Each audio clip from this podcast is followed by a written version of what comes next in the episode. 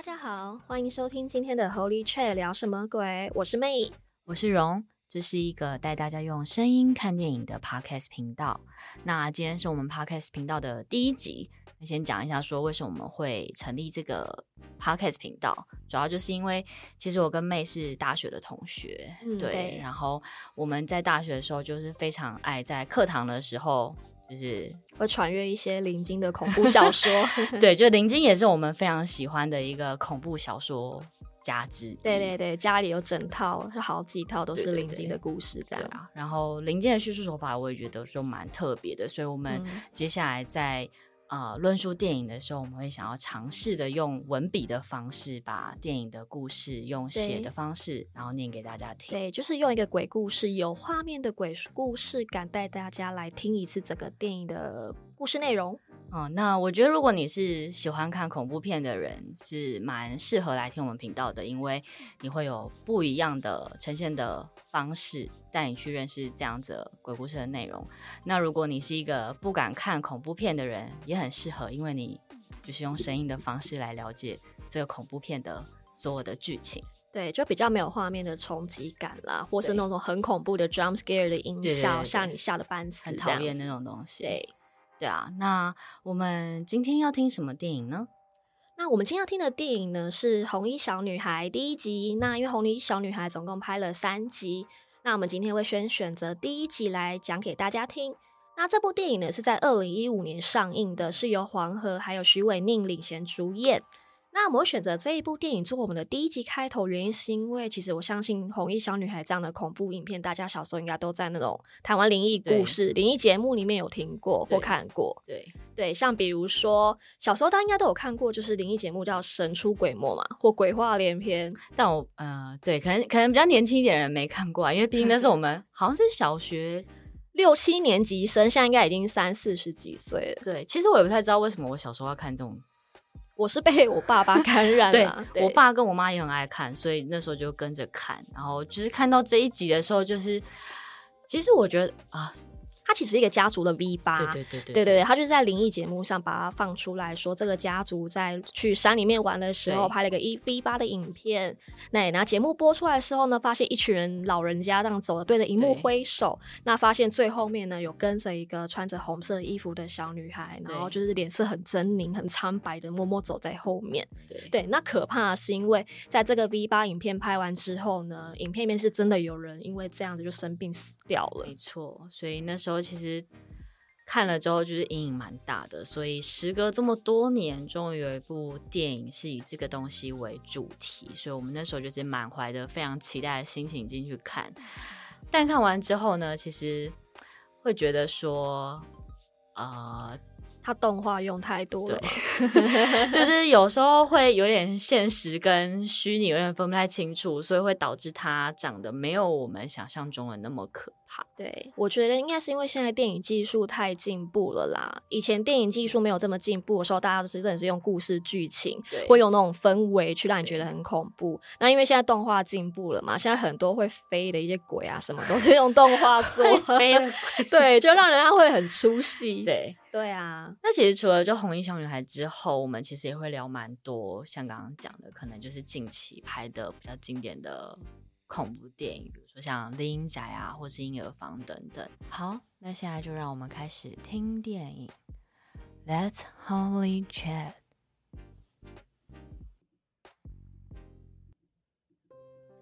第一集前言：母型啊，精怪类，猴形身。做儿童状，迷惑人的心智，会召唤愧疚者的心魔。在一座绿树成荫的深山中，一层淡淡的薄雾弥漫着，太阳光似乎终年无法穿透。四周是如此的阴郁昏暗。一个七旬老妇人很突兀的、漫无目的的走在森林中，不知道该去往哪里，或者说感觉永远出不去。二零一五年四月十六日。又是一个看似快下雨、阴暗的早晨。台北的冬天似乎总是如此。奶奶一如既往的到了清晨市场中购买新鲜食材，准备回家做早饭给孙子吃。离开市场时，默默的看着身旁斑驳的墙壁上贴着一位七十几岁老妇人的寻人启事。她是奶奶的好朋友。奶奶念叨着：“阿水，快点回来吧，我还等着你唱歌呢。”到家后，奶奶在厨房忙着做饭。她的孙子何志伟是一名房仲业务，从小就与奶奶相依为命，在台北住着。此时，阿伟的房间传来了八点的闹钟声响，但却迟迟没有关掉的动静。奶奶走进房中，催促着阿伟赶快起床。眼见阿伟因为昨晚又加班到很晚，奶奶决定让他多睡一点。按掉闹钟后，就走出房外。过了半小时，传来阿伟气愤的声音：“靠，闹钟怎么又没响？”奶奶，你是不是又没有叫我？你又把我闹钟关掉了，对不对？这是每天早上的戏码，奶奶都已经习惯了。阿伟急忙穿着衬衫打领带，背起公事包，扒了两口饭，急急忙忙就要出门。奶奶问着：“啊，那个沈怡君今天会不会来？”奶奶叮嘱着阿伟：“今天一定要带怡君回家吃饭，想要好好开导一下小两口，到底什么时候准备结婚？交往这么久，到底在等什么？”阿伟随口答应后，就急忙出门上班了，连午餐便当都忘了带出门，留下奶奶追到门口，焦急地喊着：“阿伟，你的便当！”这孩子真是的。奶奶眼见阿伟走远，转身准备回到厨房，突然走廊传来了“阿文书房”。奶奶疑惑地朝着昏暗的走廊看去，奶奶心想：“咦，这不是阿水的声音吗？”难道他回来了？接着开始慢慢往的房间走去，探头看了看房间内，奇怪，没有人呢。阿文书房。接着奶奶往里面的厕所走去，打开门，咦，人就没有任何人的存在啊！奶奶顺手将窗户关上，回头发现，咦，阳台的门居然打开了，随风晃晃悠悠的。奶奶快步前往查看。砰一声，奶奶突然滑了好大一跤，跌在了地上。艰难的坐起后，发现刚刚害她滑倒的，居然是从阳台蔓延过来的一滩血迹。就在奶奶害怕的看着血迹，一双有着尖尖长指甲的小手从背后慢慢伸向了奶奶的脸。奶奶的脸渐渐发黑，变得越来越狰狞，接着就失去了意识。画面来到阿伟骑车上班的路上，一路戴着耳机，听着女朋友沈怡君的电台广播。怡君是一名电台 DJ，阿伟与她已经幸福交往了五年。此时耳机传来了来电铃声，哦，是奶奶打来的。心想应该没有什么重要的事情，因此果断按了拒接之后，就继续骑车前往公司。今天阿伟一如既往的带着各组的客户去看房。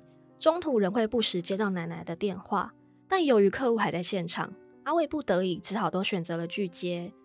那就在最后一组客户心满意足的看完了房子，阿伟开心的想着这个物件成交终于有希望了，便请客户到楼下等候。他就在房内巡逻着，关灯关窗准备离开。突然玄关声传来了孩子的笑声，阿伟疑惑的前往查看。发现地上居然放了今早忘记带的便当，难道是奶奶送过来了？阿伟快步走到楼梯处，叫唤着奶奶，但却没有任何的回应。疑惑的阿伟边下楼边拨打电话给奶奶，却都没有人回应。由于客户正在楼下等着回公司继续讨论案件，因此阿伟只好继续将此事搁下。到了晚上十点，电台里。怡君结束了今天一整天的代班，已经近乎二十四小时没有睡觉了，准备离开。突然，阿伟惊喜的出现来接他下班了。由于两人各自都在忙碌，已经好久没有见面了。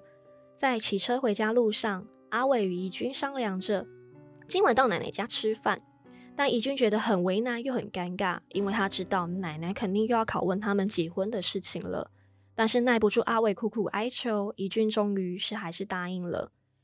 并且呢，去到奶奶家之前，阿伟决定先带着怡君去一个神秘的地方。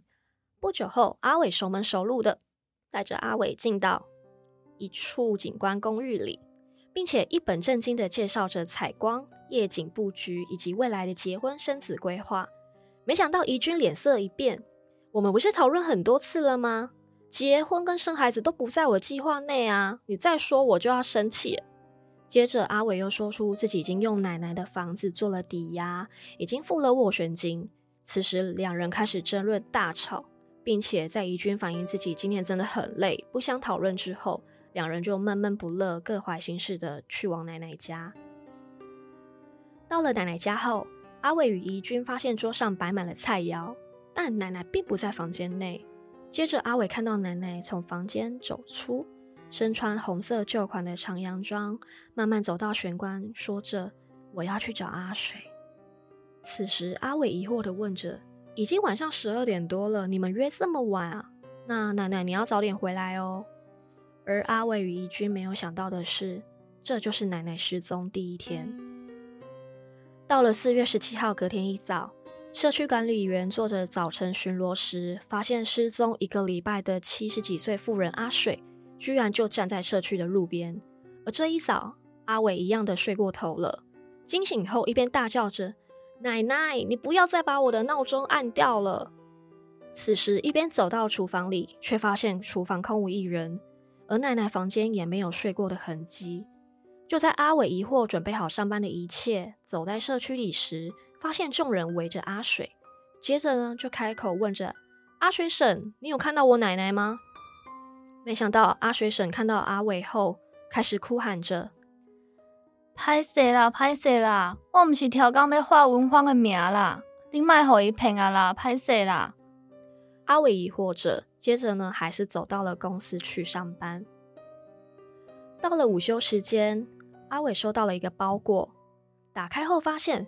咦，居然是阿水婶的相机，里面有一段社区老人家们一起到山区践行的影片，其中有位阿伯大声说着：“阿水啊，到山间啊，不能叫人家的全名，不然就会被抓交替。”接着画面拍到最后，阿伟发现有一个小女孩穿着红色的连身洋装，衣衫褴褛的默默跟在队伍的后面。突然，办公室里传来了腐臭的味道。大家都闻到了，但就只有阿伟什么都没有闻到，仿佛那个味道就是来自阿伟自己的身上。下班后，阿伟决定带着相机归还给阿水婶。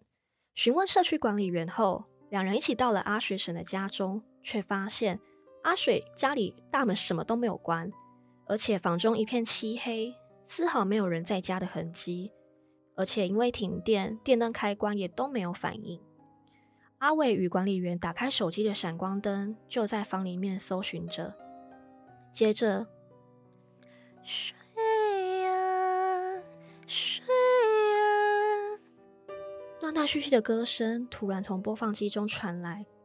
管理员惊吓的念着：“电还没有开。”突然，房门重重的关上，并从四处传来了强烈的撞击声。两人吓得惊慌地夺门而出，逃离阿水婶的家中。四月十八号，第三天早上，奶奶始终没有回来，因此阿伟与怡君一起去找社区管理员调监视器来看看奶奶的去向，却发觉原来奶奶前天早上在阿伟出门上班之后，就穿着一身的红色洋装出门了。更诡异的是，监视器中有一位衣衫褴褛的红衣小女孩牵着奶奶往前走，甚至在昨晚阿伟与管理员一起从阿水婶家中跑出时，这个小女孩也一起从阿水婶家中跑了出来。后来，阿伟与管理员一起到街边贴着奶奶的寻人启事，一边按照着习俗放着鞭炮，据说这样就能让失踪的人回到家里。四月十九日，第四天早上。阿伟睡梦中隐约听到了奶奶叫唤他起床的声音，感觉是如此的真实，因此阿伟急忙起身，却发现根本空无一人，因此就走到了厨房查看。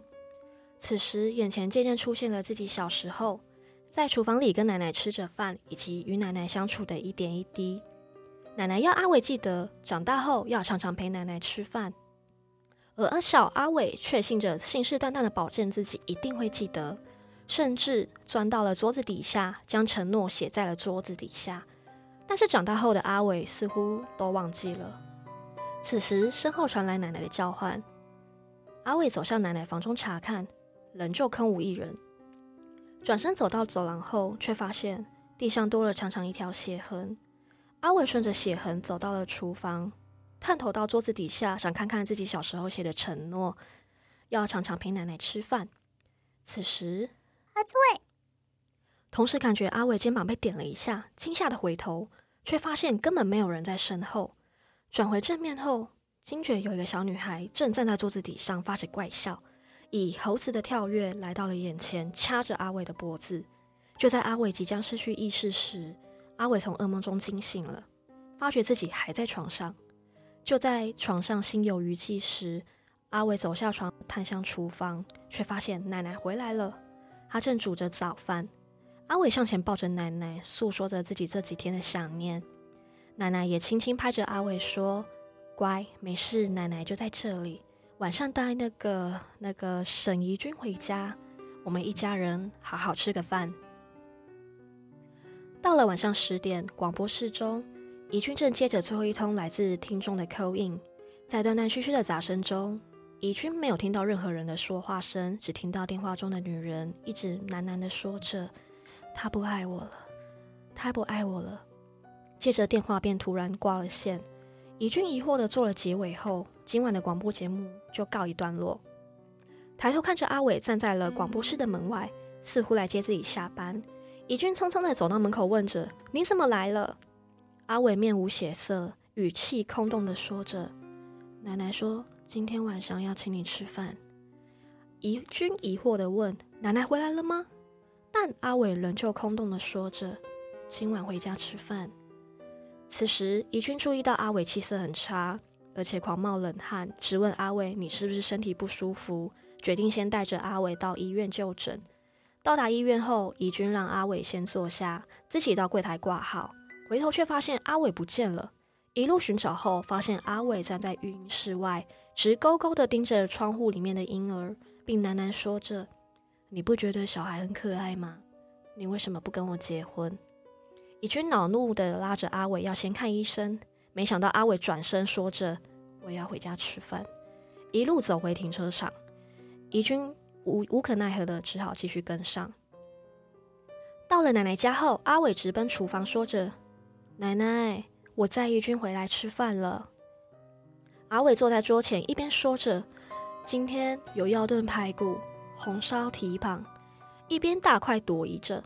怡君跟着走进厨房后，却赫然发现，阿伟吃的居然是一盘盘的虫子，口中的药炖排骨是一只只肥硕的面包虫，一条条的黑色蚯蚓在碗中蠕动着，而阿伟口中嚼着黑色的昆虫，发出了咔兹咔兹的声音，嘴角同时还残留着白色的幼虫在爬动着。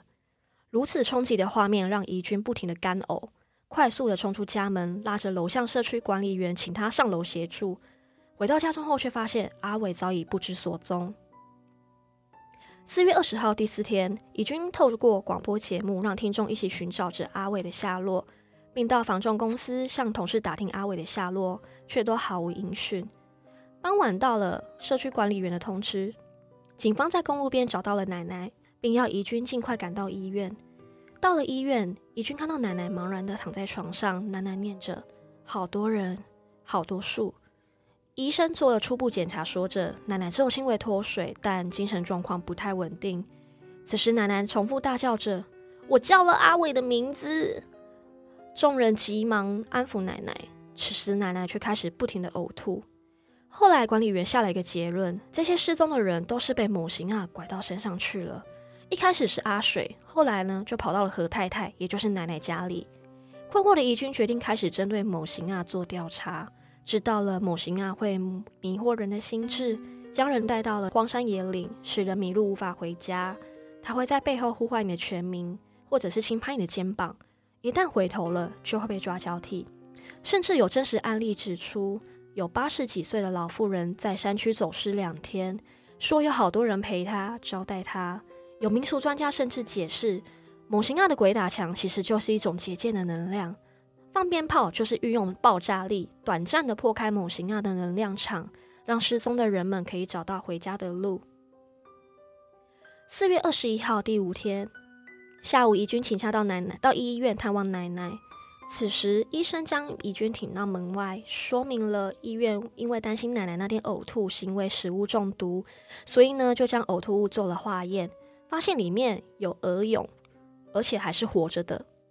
医院毒物科的人员判断这是红翼鬼脸天鹅的蛹，是很罕见的昆虫。至于为什么奶奶会把它吃掉，就不得而知了。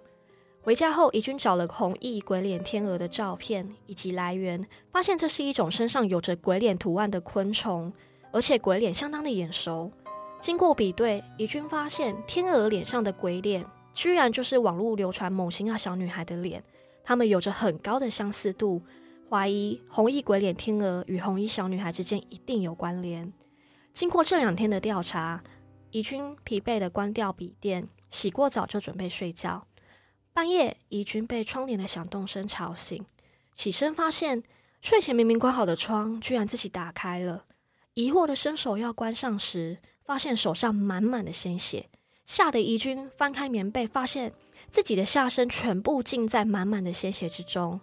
白色的床垫弥漫了一大片的红色，怡君挣扎并且惊叫着，抬头发现床前的矮柜上蹲着一个面色狰狞的小女孩。眼球全部都是白色的，喉咙发着非常可怕的尖笑声，接着跳上了床，对怡君伸出了长长的舌头。怡君大叫一声，惊醒了。原来这只是一场梦。已经是四月二十二号第六天早上了。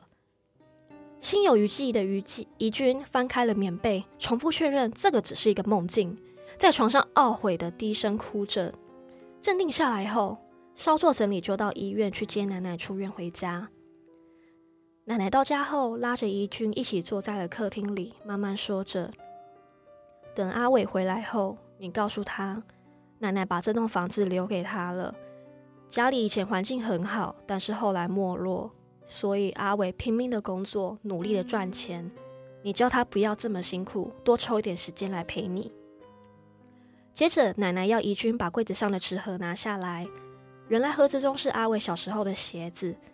奶奶缓慢的摸着鞋子，并说着：“他昨晚上又来找我了。”怡君疑惑的问着：“谁啊？”奶奶自顾的说着：“他说可以帮我去找阿伟，但是需要一双鞋子。”突然，奶奶开始痛哭。其实她应该带走的是我，不是你们。怡君只好安慰奶奶不要想太多。此时，奶奶悠悠的说着。阿伟一定很爱你，才没有叫你的名字。接着，怡君就去上班了。借着广播名节目的名气，怡君请观众协助提供关于红翼鬼脸天鹅的资讯以及它的栖息地。到了晚上，准备下班，怡君走出广播室，发现电话正在响，但是四周的同事却完全没有接电话反应。疑惑之下，怡君向前接起电话。原来是一位退休向导王天赐先生来电提供了红衣鬼脸天蛾的栖息地，原来就在台中的万隆坑深坑坳。挂掉电话后，怡君的 LINE 电话铃声也正好响起，原来是警方来电说奶奶又失踪了。怡君急忙回家后，看到管理员的先生正在做笔录，说奶奶要去山上找他，而那座山就是万龙坑。这一切的线索似乎都指向了同一个地方。四月二十三日，第七天，怡君与台中的山难救援小组一起搭车前往台中的万龙坑救人。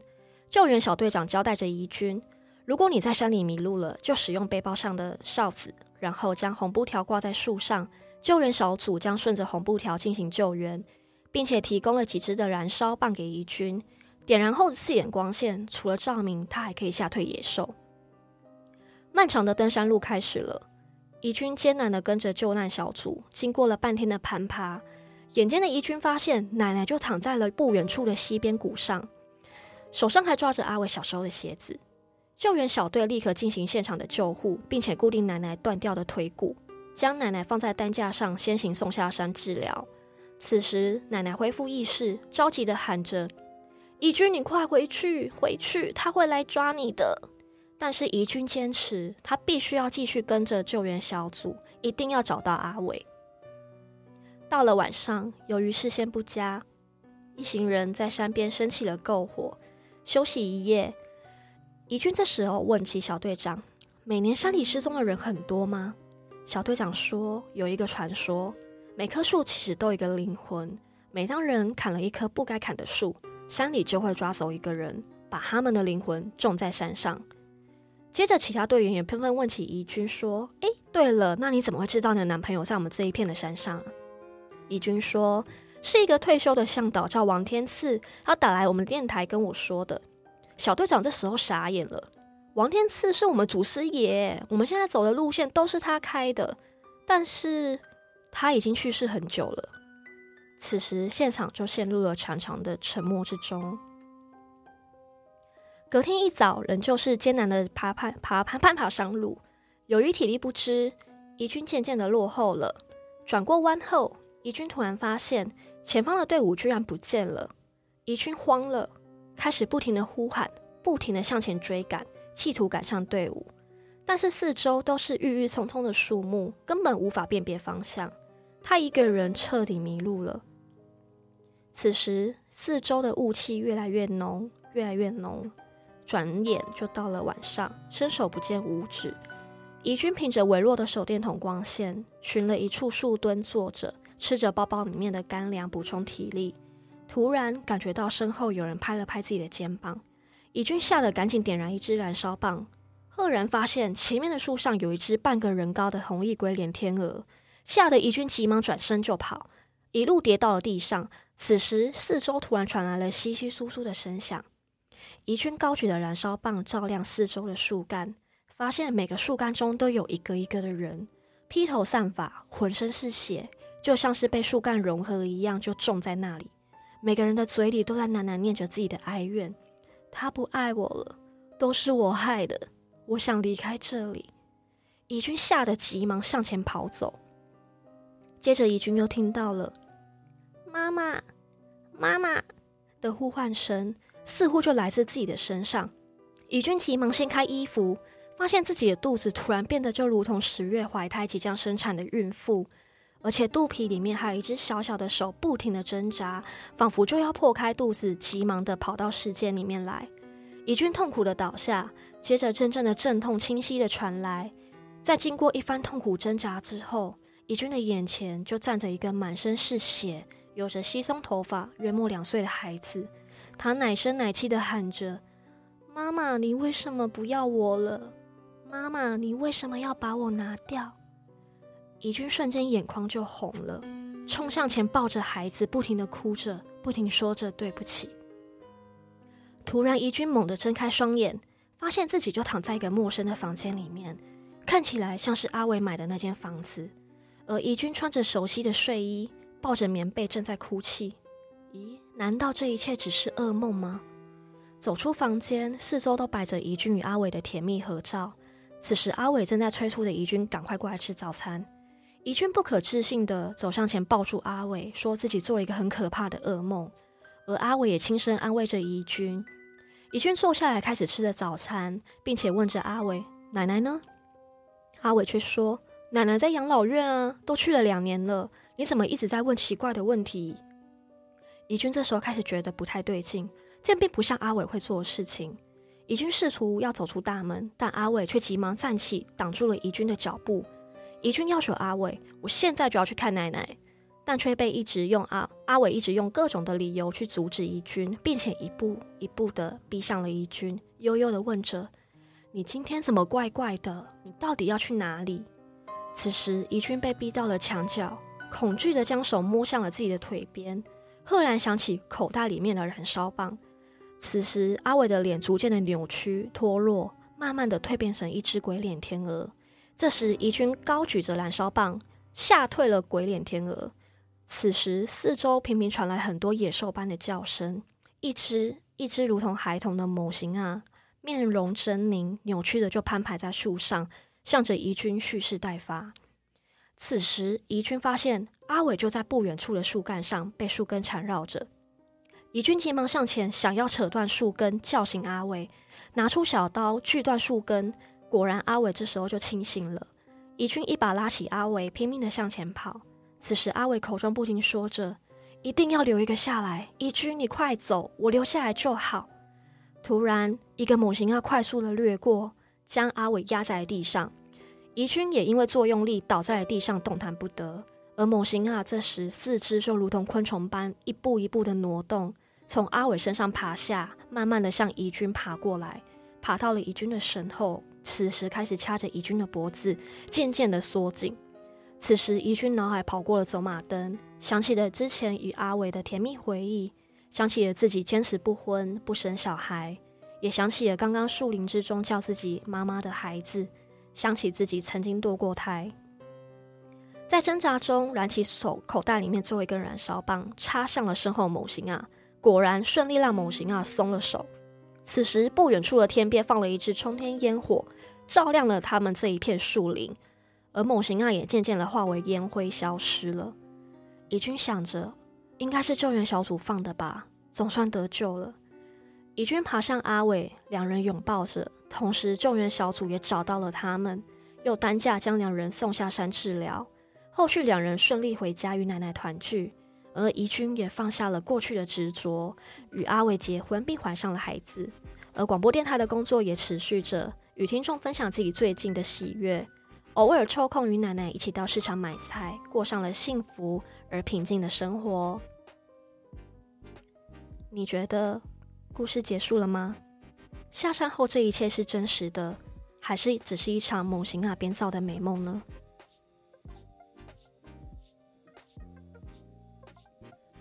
好，我们听完故事之后呢，会发现说，其实《红衣小女孩》这一部电影真的是蛮经典的。那呃，我觉得之后我们可能也可以把《红衣小女孩》这个图片嘛，或是影片，把它放到放上我们的 IG。对，但其实我有一点。有有有点有点紧张，因为其实我在前几天吧，就是有看另外一个 YouTube 的节目，就是黄小爱，我不知道大家认不认识哦，是 Sangobion 那个对 Sangobion 那个，然后他就是也是有讲红衣小女孩的故事，然后他就说他们在讲的时候，就是其实现场都蛮冷的，对，因为听说在听鬼故事的时候，其实那一些就是好朋友们也会一起到现场来跟着我们一起听故事。对啊，所以虽然这这一部呃，这这个影片是一九九八年《神出鬼没》这个灵异节目，就是我们刚刚前面有讲到的，它播出的影片，但其实那个影片把红衣小女孩拍得非常的清楚。那我觉得它跟电影里面讲的不太一样的点是，其实原版的那个电影里面那个红衣小女孩穿的衣服，我觉得印象很深刻。它是一件，就是一套红色的运动，类似于运动服啊，只是它上面的图案是米老鼠，嗯、是米老鼠吗？还是太极的图案？我一直以为是太极的图案，好像是米老鼠、欸。然后我就记得他就是，因为他就跟别人穿的很不一样，然后他就真的就是默默走在队伍的最后面。对对啊。其实那时候也是真的觉得画面很冲击啦，因为一般我们一直在听鬼故事，但从来就没有看过说其实会有哪一部就是影片或是照片有这么清楚的那个恐怖，比如说鬼会出现在后面。对，对啊，然后就是除了那那个原本原本版本的影片，除了拍到红衣小女孩之外，它其实也有拍到说同行的一些山友，就是在影片里面他的呃牙齿就变成獠牙的样子。那就也是那个影片拍到之后不久，就是那个山友也不幸也就过世了。所以其实那影片我觉得蛮像《七夜怪谈》的那影片啦，就是看了之后感觉好像都受到诅咒。对啊，所以可以把它截图放在线弄跟大家做分享。但我自己是蛮害怕那部影片的。对，因为其实在这部电影之后啊，应该说这个 V 八之后。嗯后续史就是慢慢出现很多是模型啊的一些传说跟一些故事，像比如说，不知道你有没有听过玉山小飞侠？嗯、对，在红衣小女孩之后啊，玉山小飞侠其实她也是在台湾登山界突然变得很出名，因为是号称说有一些去登山的一些山友们啊，他们可能就是在那天爬山的时候会突然就是遇到天气状况突然变得很差，然后呢，在爬山的路中就会出现就是有三名会穿着那种登山的斗篷雨衣，嗯、然后它是黄色的，对。对，然后带着大斗笠站在路边，嗯、然后去跟你指引一些就是错误的爬山路线，然后害你发生山难这样子。对对，那也有人说，就是这种红玉山小飞侠，它可能就是模型啊的一种啦。嗯、但其实模型啊，我们查的时候就是会说，它其实就是山精水怪。他其实就是要捉弄这些爬山的人，所以他才会幻化成就是小朋友啊，或是一些小动物的样子，因为这样子的形象就是跟他们原本的个性比较像，就是呃一个玩乐趣味的感觉。嗯、但其实，在这样子的背后，都很容易就是像刚刚呃电影里面也有讲到说，其实阿伟就是在吃着他以为的红烧蹄膀。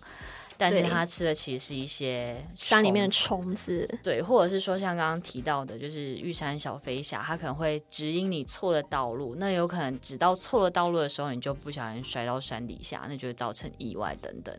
它就是用这样子。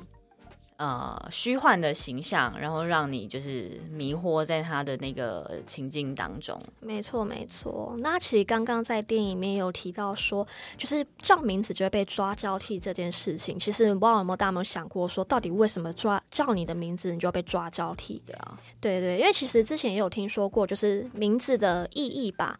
对啊，就是每个人的名字，就是在你出生之后啊，有些爸爸妈妈可能会去算命啊，嗯、会去到处问亲朋好友，说名字怎么取才会对小孩子就是未来的人生一些吉凶祸福，可以就是保佑这个孩子。所以你的名字就等于算是一个你灵魂的密码吧？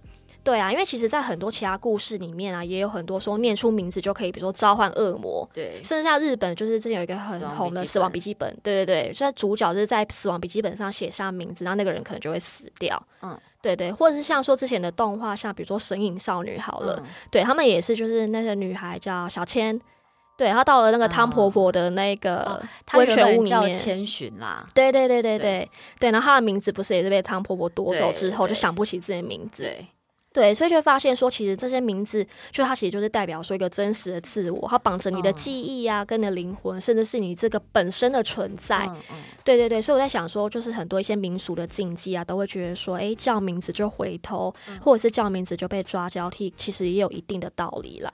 嗯，对啊，所以像比如说登山的时候啊，就是比如说一些山精鬼怪可能知道了人的名字，那也知道想说，哎，你最近运势比较低的时候叫你的名字，那你就会被他们抓交替这样子。嗯，所以其实刚刚在那个电影过程当中，就是每一个被抓走又回来的人都会说：“我不小心喊了谁谁谁的名字。”所以就是只要喊了名字之后，就会不小心让这些山精鬼魅知道了，就是你这个人叫什么名字，他就会用这样的方法把你迷惑，把你引到他摄入的圈套当中。没错。然后另外啊，其实，在影片里面一直有提到说，就是怡君一直在看到就是小孩子这件事情。对，对，所以其实我们看完电影之后，就会去猜想说，因为他们电影里面没有很明确的讲，那怡君以前应该是因为堕过胎，对对，所以因为堕过胎这件方式，所以变成说红衣小女孩就运用她的那种愧疚心理，嗯嗯嗯对，去把怡君拐到山上去这样子。对，所以关于堕胎跟婴灵啊，其实，在我们台湾甚至一些中国文化里面，堕胎常常就是会出现很多就是婴灵的说法。对，对啊，那我们其实，在找这个资料的时候，就是有发现一个灵异公社，就是一个 Facebook 社团，就是有一个人提到这个案例。对，那这个故事的主角其实是呃。简单来说是有三个啦，就是主角本人跟以及他的亲戚，就是一对夫妻。那他就是有一天晚上睡觉的时候，就发现说他有梦到他的亲戚，就是手中抱着一个就是很小的小婴儿。但是他现实中醒来的时候，会发现说，其实那对亲戚基本上他的小孩有两个，但已经都长大成人，就是一个非常大的小孩。基本上应该不会有一个这么小的小孩在他们的现实生活当中。他就想说，诶，难怪，难道他真的？就是有堕过胎吗？所以他就是去问了这对夫妻，对，去问了这对夫妻。那一开始其实就是呃呃，就反正他们就是有有说，他们就是有曾经。就是有有拿过小孩，拿过小孩这样子，然后他就想说，哎，那这个小孩是不是有什么事情想要请他们帮忙？所以他就心中就默默想说说，哎，如果你真的有要帮忙的话，你就再来托梦一次。然后没想到说，他就真的又梦到了一样的梦境，所以他就跑去了跟他的亲戚说，就是哎，你的你之前那个小孩是不是哦没有好好处理啊？所以他又来托梦，想要找我们帮忙这样子。对，然后但就是一个爸爸就是非常的铁齿，他就不相信这件事情。然后但就是因为在爸爸不相信的情况之下，就妈妈也无能为力，所以就这件事情就不了了之。但没想到就是过了很长一段时间之后，他又在梦到了一样的事情，然后他就又回去找这对亲戚，结果呢会发就发现说就是。嗯，这个妈妈其实已经得了一个非常。就是妇女科的疾病，比较严重的癌症。那其实，在他做这个梦之前，就是妈妈就是身体还蛮健康的，但没想到就是他们已经，他已经跟他们讲了，就是这件事情之后，但他们还是不处理，结果妈妈就得了一个非常严重的子宫颈癌，这样。嗯，所以他就想说，哦，这真的是就是呃。小小孩有就是那时候没有好好处理的话，可能他就是会想念爸妈，就是还是会回来找爸妈，可能想要就是跟他们再索取一些东西。嗯、那其实这个文章最后呢，就是呃，作者有说，这个、对，作者就留了一句我觉得非常可怕的话，他就讲说，其实文中的亲戚在这个文章发文的一年之后就已经往生了，所以其实英灵这件事情，就是呃，要说他。好像就是，其实真的是蛮恐怖的。虽然这个这个英灵的传说好像是只有停留在我们呃台湾，甚至在中国的文化当中，但就是蛮多真实的故事告诉我们说，就是只要真的有堕过胎或者拿过小孩，就是真的要好好处理这样子的灵魂。对，那因为在我们做过一些资料里面啊，就是正规一些佛教里面，其实并没有所谓的英灵的传说。对，因为佛教是讲说一些什么因果轮回啊，或者是一些胎死腹中，或者是说生下来就马上夭折的一些小朋友，嗯、对他可能都是因为是小朋友那些婴灵自己的的一个命运，对对，所以他就觉得说是胎儿自己的命运跟厄运，所以他就不可能再去危害家人。嗯、所以其实，在佛教里面并没有说婴灵会来报复这样的说法。嗯、对，然后甚至呢，就是在日本里面啊，就曾经有一个就是叫一个水子供养的习俗，不知道有没有听过？没有，我不知道这个。对对，因为水子在日本里面啊，水子就是开水的水，儿子的子，嗯、水子它其实就是指说流产早夭的婴儿。那在日本的民间信仰里面是相信说，水子到了阴间的时候呢，他会群聚在就是一个河的旁边去做游玩。那地藏王呢，就是孩子们在阴间的守护神，会保佑他们不受其他鬼魂的干扰。所以呢，在日本的习俗里面呢、啊，其实常常会把一些早夭的婴儿的衣服去披挂在石头刻的一个水子地藏王菩萨身上，去祈求这些小孩子跟家人们的平安。嗯、对，所以变成说，其实好像听说中国的这样子的英灵传说，其实是抄袭日本的。哦，但其实从刚刚的不管是佛教还是日本的水子供养的习俗，会发现说，其实英灵这个东西是不太会出来在害自己的父母亲的。嗯。对，但是为什么会有这样子的？呃，我们为什么为什么一直有这样的既定印象？其实可以回溯到，就是在一九八四年之前，其实，在中华民国刑法以前都是一直有着堕胎罪这个罪名。就如果你只要堕胎的话，基本上就是一个犯罪的行为。但是因为随着时间的演变，就是一九八四年有一个叫做《优生保健法》的法案通过之后，就代表女生可以出于心理健康或是家庭生活。的一些因素考量来选择人工流产，那就是把过去的堕胎的行为去做除罪化的动作，嗯、那就是也是因为法律就没有在约束堕胎这件事情，所以大家反而对于这个这个行为产生的一个。焦虑感，就是没有法律限制的情况之下，大家是不是就可以自由的把小孩拿掉？对对对对。然后也就是因为有这样子，大家有这样子的念头，就是引起了一些不孝的业者，比如说一些宫庙啊什么的，他们就开始先散布一些谣言，跟大家说，就是如果你堕胎之后，就是要来宫庙，就是好好的超度超度他，让他在之后可以有比较好的人生啊。那他可能就是也会。呃，小小的造谣说，就是如果你不做的话，可能就是婴灵会一直跟着你等等。那那时候其实就是有呃一间就是位在新店深山的寺庙，就是因为这件事情，所以就是一炮而红，就赚了非常多的钱。